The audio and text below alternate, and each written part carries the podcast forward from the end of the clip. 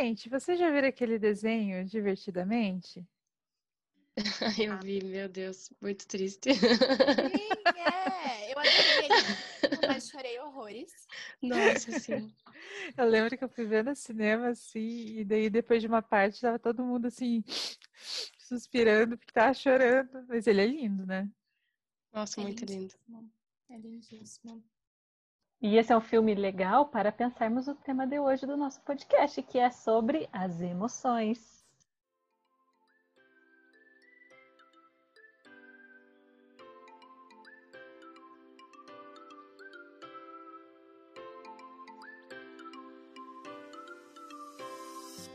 Gente, eu sou a Pietra.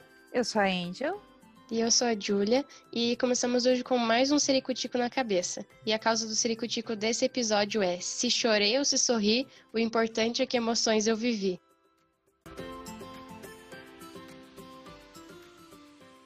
Hoje a gente vai conversar um pouco com a Tatiele, que é psicóloga e mestre em psicologia pela Universidade Federal do Paraná. E a gente vai falar um pouquinho sobre as emoções que a gente sente: alegria, tristeza, raiva, medo, nojo. É, seja bem-vinda, Tatiele. Obrigada, Júlia. Eu agradeço pelo convite. O podcast Ciricutico é um projeto do Laboratório de Neuropsicologia da Universidade Federal do Paraná. E você pode deixar sugestões de temas, desabafos, contar os seus Ciricuticos pra gente no nosso Instagram, que é borajogar.fpr, na nossa página do Facebook, Bora Jogar para Aprender, ou no nosso e-mail, borajogarparaprender.ufpr.br. Esse podcast está disponível no SoundCloud, no Spotify, no Deezer e no iTunes.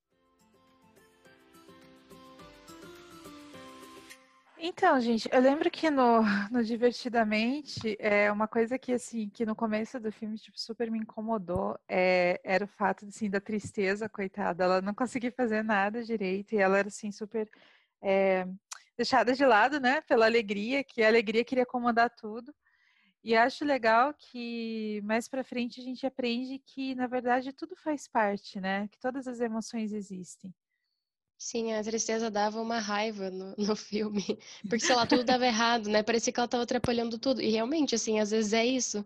E é difícil a gente perceber que a gente precisa dar mais atenção à tristeza, a gente precisa escutar a tristeza às vezes, né? Não precisa só ficar empurrando ela para ela parar de atrapalhar a felicidade. É, às vezes a gente só tem que abraçar ela e viver ela, como todas as outras emoções, porque todas são importantes também. E todos verdade. nós sentimos várias emoções. E tem alguns momentos que nós sentimos felicidade, mas tem outros momentos que nós sentimos raiva, medo, tristeza e assim por diante. E Tatiele, qual que é a diferença entre emoção e sentimento? Acho que todo mundo acha que sabe, mas ninguém realmente sabe a diferença, sabe? Então, emoções e sentimentos são coisas diferentes. Que bom que você fez essa pergunta, porque às vezes muitas pessoas acabam confundindo o significado dos dois. Então, nós entendemos as emoções como reações que nós temos quando aconteceu alguma coisa na nossa vida, quando aconteceu alguma situação. Já o sentimento é a resposta que nós temos a essa emoção. Então, a maneira como nós lidamos com a emoção e a sensação que essa emoção causa em nós é o sentimento. Por exemplo, eh, se eu vejo meu filho depois de ficar uma semana longe dele, a emoção que eu vou sentir ao ver ele é a emoção de alegria. E o sentimento é a saudade. Então, a saudade é a resposta a essa emoção. Então, elas são coisas diferentes, mas elas estão ligadas uma à outra. Então, a emoção depende do sentimento e o sentimento depende da emoção. A gente está aqui falando, né? A gente falou da, da raiva, da tristeza, do nojo, do medo, mas quantos são esses sentimentos, né? Quantas são essas, esse- essas representações de sentimento que a gente tem? Então, nós temos algumas emoções que, em qualquer lugar do mundo, eh, todas essas emoções, elas são reconhecidas. Então, a alegria vai ser alegria aqui para nós no Brasil, mas também vai ser a alegria lá no Japão, nos Estados Unidos, em qualquer outro local. E essas são as emoções que são reconhecidas por qualquer pessoa. Mas eh, tem alguns estudos que falam sobre existir até mais de 300 emoções. Quantas emoções vocês conhecem? Gente, haja palavra para definir emoção, né? Meu Deus. Olha, o que eu conheço no momento são emojis do WhatsApp. Tem, acho que tem mais de 300 já. É, acho que todos nós e figurinhas. E vocês sabem todos os significados desses emojis? Vocês conseguem olhar para todos eles e dizer qual é o significado, qual é a emoção que aquele emoji está representando? Eu estava aqui lembrando enquanto você estava falando que tem um emoji que ele é a pessoa dando muita risada, saindo duas lágrimas assim do lado. E a minha mãe usava ele como se fosse a pessoa triste, assim. Era muito engraçado. Difícil às vezes ter um significado, é, uma, uma emoção específica para cada emoji, né?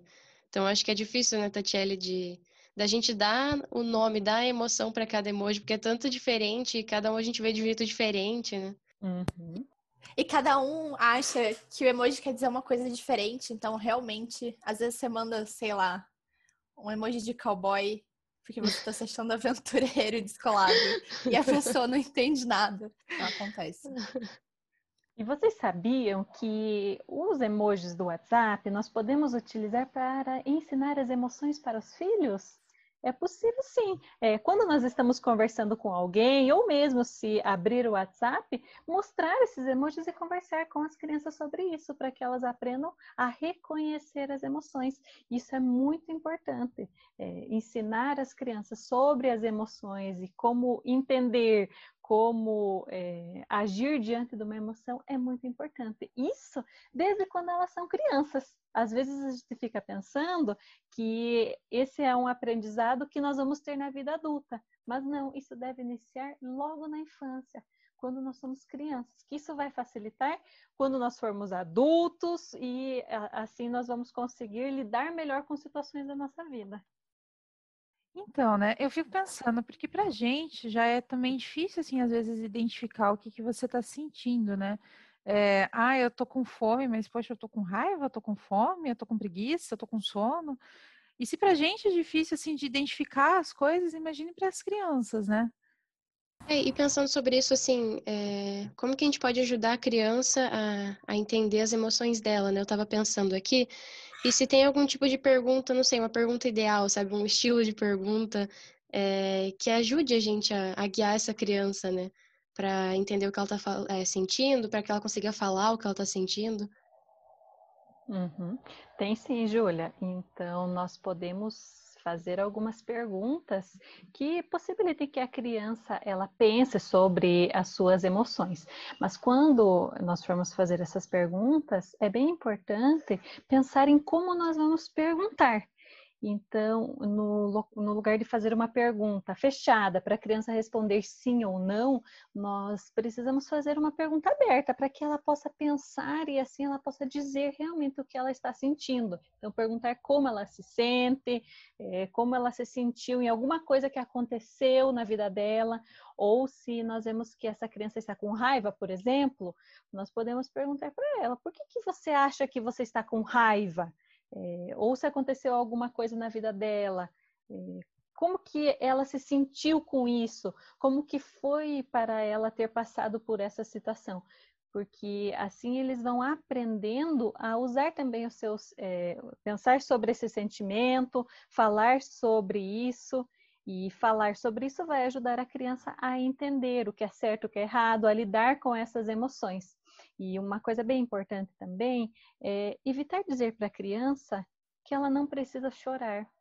Então, às vezes é, a criança, o filho chora e nós acabamos falando, é, não precisa você chorar, não chore, mas o que nós devemos fazer nessa situação é perguntar por que, que ela está chorando, o que, que aconteceu, o que, que levou ela a chorar, qual foi o motivo que gerou esse sentimento. E toda vez que nós formos conversar também com a criança, é importante olhar nos olhos, se abaixar, ficar na mesma altura dos olhos dessa criança, é, tentar se colocar no lugar dela também, porque cada um de nós sente de um jeito diferente, por mais que sinta a mesma emoção, mas sente de um jeito diferente. Então, esse sentir é próprio de cada um, é particular de cada um. Então, nós precisamos nos colocar no lugar do outro e tentar entender como essa pessoa está se sentindo. É realmente interessante isso que você falou, Tatiele, até porque eu acho que todo mundo já deve ter escutado que as crianças não entendem muito o que está acontecendo.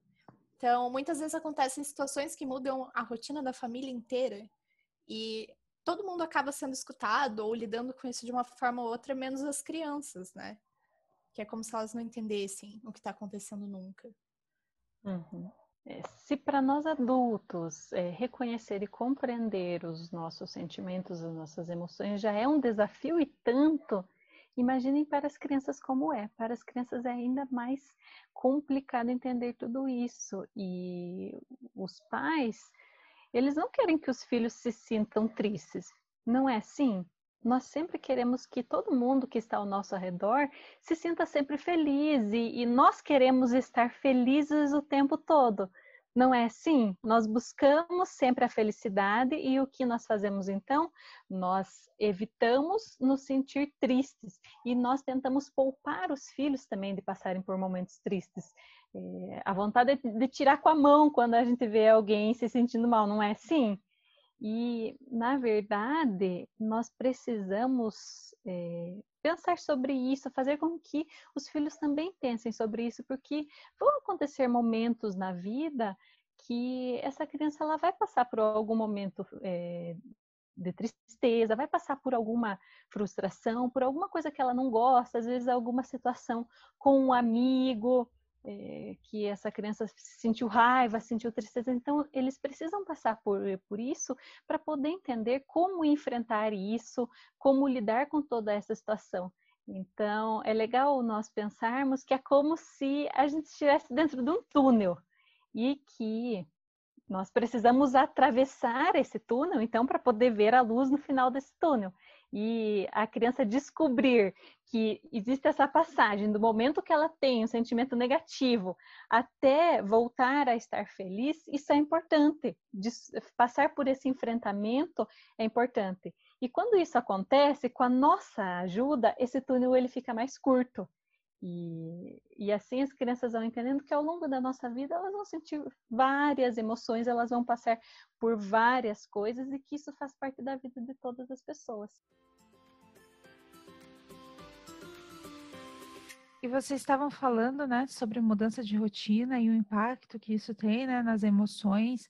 E aí eu fiquei pensando, né, sobre esse período que a gente está passando, né, que a gente está é, vivenciando esse isolamento social no meio de uma pandemia e o quanto tudo isso mudou a nossa rotina também, mudou a rotina de todo mundo. E aí as crianças entraram, né, nesse nessa dinâmica nova também. E como que elas estão reagindo em relação a isso? E aí a gente recebeu um áudio de uma mãe que está contando um pouquinho sobre como tudo isso está sendo para o filho dela. Vamos ouvir? Olá, eu sou do Rio e tenho um filho de 7 anos. Ele entrou nessa escola que ele estuda hoje em dia no comecinho desse ano. Então, ele não teve muito tempo de fazer novas amizades, sabe? De fazer amigos. E o meu filho também é uma criança um pouco mais introspectiva. Então ele demora para fazer amizade.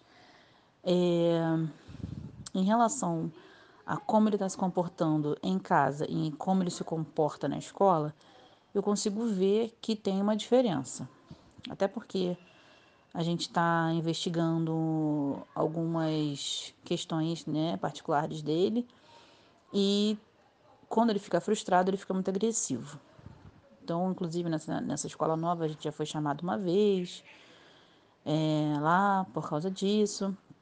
E em casa é um ambiente muito controlado, então, no sentido de realmente eu não tenho que lidar com um montão de crianças, ele não tem que dividir a atenção dele com muitas outras pessoas, é só o pai, né? No caso, dividir a minha atenção. Então, é, essa questão da de lidar com frustração está muito, muito, muito pouca, né? Muito pequena. O que, o que, que ele se frustra? Com a rotina, né? Em relação a estudar, que, sei lá, às vezes ele quer, às vezes ele não quer. É, horários, né? De parar de ver TV ou de parar de mexer no tablet dele, que ele adora. Então, assim, essas são as, as horas que ele fica frustrado. Mas não tem, não tem tido essa reação exagerada que, né, estava tendo na escola. É, até porque é, a neuropsicóloga me passou algumas técnicas que eu poderia fazer para ajudar, nananã, essas coisas todas, né, gente? Então, o que acontece é que eu sinto que ele está muito mais feliz, muito mais calmo, mas ao mesmo tempo ele está mais dependente. É, coisas que ele fazia é, sozinho, ele quer que a gente faça com ele. Não faça por ele, mas com ele. Observe ele fazendo, sabe? É, sei lá, escova o dente, é... na hora de dormir, que ele já tinha uma rotina de sono dele, que a gente colocava uma musiquinha, uma luzinha para né, não ficar totalmente escuro, porque ele não gosta, e dava boa noite e saía do quarto e ele dormia. Não, não, tá, não tá acontecendo. Ele quer especialmente eu, né? Ele quer que eu fique até a hora dele é, dormir, né? Ele quer que ele quer que eu só saia quando ele estiver pego no sono direitinho. Que é uma coisa que é cansativa para mim, né, gente? Vamos combinar, porque eu sento lá no, na, com ele na cama e ele desanda a querer falar, entendeu? em vez de relaxar para dormir, sabe? Mas eu entendo que também é uma maneira dele aproveitar todos os momentos com a gente, sabe? Eu sinto isso que ele quer aproveitar todos os momentos. Ele fala que 2020 é um ano ótimo porque ele está em família, mas é triste porque, por causa do Covid, ele não pode sair de casa para fazer as coisas que ele gosta, como ir ao cinema, é, andar de patinete na rua, né? Em relação aos amigos, ele não sente muita falta. Como eu falei, ele não, não deu para fazer muita amizade ainda. E é isso, ele quer ficar grudado com a gente o tempo todo. É um pouco frustrante para mim, como mãe, porque tem momentos que eu preciso trabalhar, que eu preciso me distanciar para fazer as coisas que eu preciso fazer. E aí ele fica demandando atenção. Então são momentos que ele, a gente está presente, mas não está completamente presente, né? Porque precisa dar atenção para coisas de trabalho. Então é chato para ele e acaba sendo chato para a gente também, porque a gente fica tendo que rejeitar aquela criança que precisa de atenção, né? Então é isso, gente. Falei demais. Então, Tatiele, o que, que você me conta, né? O que, que você pode me falar para essa mãe que está aí enfrentando essa situação com o filho dela? Interessante o áudio dessa mãe falando e como a preocupação da mãe é uma preocupação realmente importante. E esse assunto das emoções, como nós nos sentimos, é um assunto que realmente precisa ser falado, porque geralmente nós ficamos atentos ao desenvolvimento da fala, do andar, mais dessa questão motora, mas nem sempre nós falamos sobre as emoções. Então, a mãe ter mandado esse áudio foi uma coisa bem importante. E pensando nisso, é, primeiro quero fazer uma pergunta para você que está nos escutando agora. Você também já se sentiu assim? Você já sentiu um, um misto de várias emoções ao mesmo tempo? Você já quis jogar tudo, é, tudo para o alto quando alguma coisa não deu certo? Então, às vezes nós também queremos fazer isso, não é mesmo? Mas nós nos controlamos e não fazemos isso. E, e as crianças, elas também sentem. Claro que cada um vai sentir de um jeito diferente, de uma intensidade diferente. E nós podemos sim sentir raiva, nós podemos sentir tristeza, medo, mas nós não podemos agir com essa raiva que nós estamos sentindo. Então, nós precisamos sempre transformar essas emoções em diálogo, conversar sobre isso, é, contar para o filho que também se sentiu assim. Então, é, conversar com o filho e dizer: Ah, filho, eu sinto parecido com você. Quando acontece no meu trabalho alguma coisa, eu também sinto raiva. Quando acontece alguma coisa comigo, eu também sinto medo, assim como você está se sentindo. E a partir disso, a criança vai perceber que não é só com ela que acontece essa emoção, que os outros também sentem, que sentem parecido com ela. E a partir disso, a criança ela vai percebendo que não é somente próprio dela esse sentimento e você, mãe, junto com o seu filho, vocês podem planejar maneiras de atravessar juntos esse túnel, planejar maneiras de enfrentar juntos essas emoções que são as emoções mais negativas.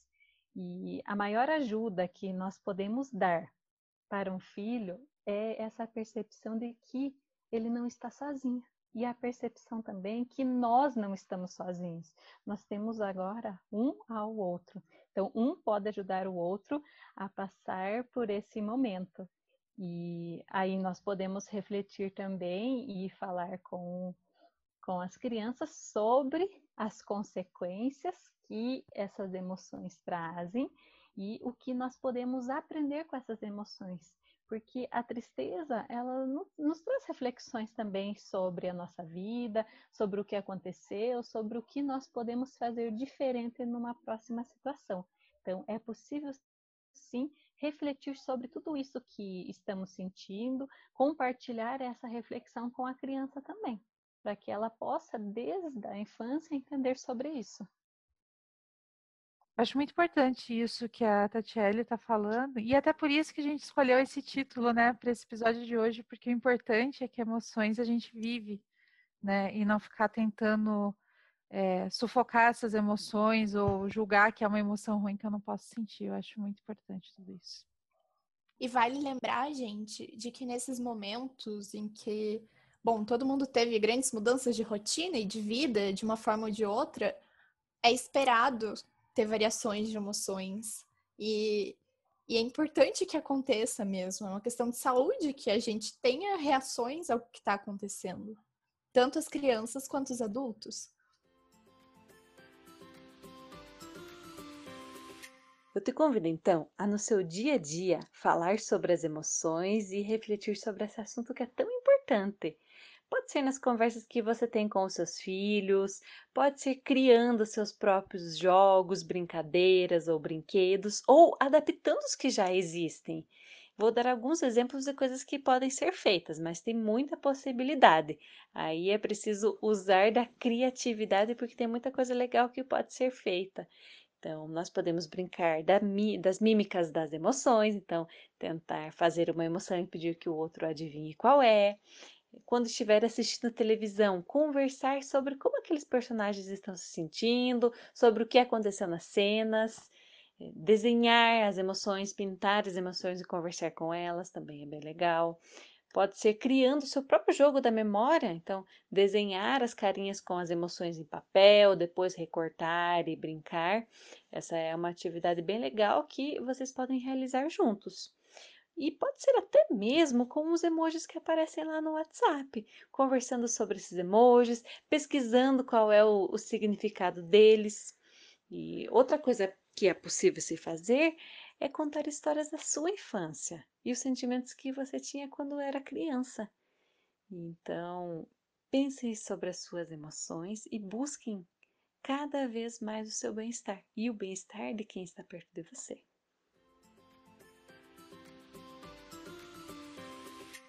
Muito obrigada, Tatiele, pela sua fala, muito obrigada pela sua presença hoje. É, eu tenho certeza que foi muito enriquecedor para quem está ouvindo, para a gente aqui, né, que está conversando, foi extremamente enriquecedor. É, então, muito obrigada. É, e você está nas redes sociais, não tá, Tatiele? Você quer deixar aqui o seu, o seu contato? Sim, eu tenho uma página no Facebook, que é Psicóloga Tatiele dos Santos Telasca, e no Instagram, Tatiele Telasca. Obrigada. A gente vai deixar aqui na descrição do, do episódio. Lembrando que esse podcast está disponível no SoundCloud, no Spotify, no Deezer e no iTunes.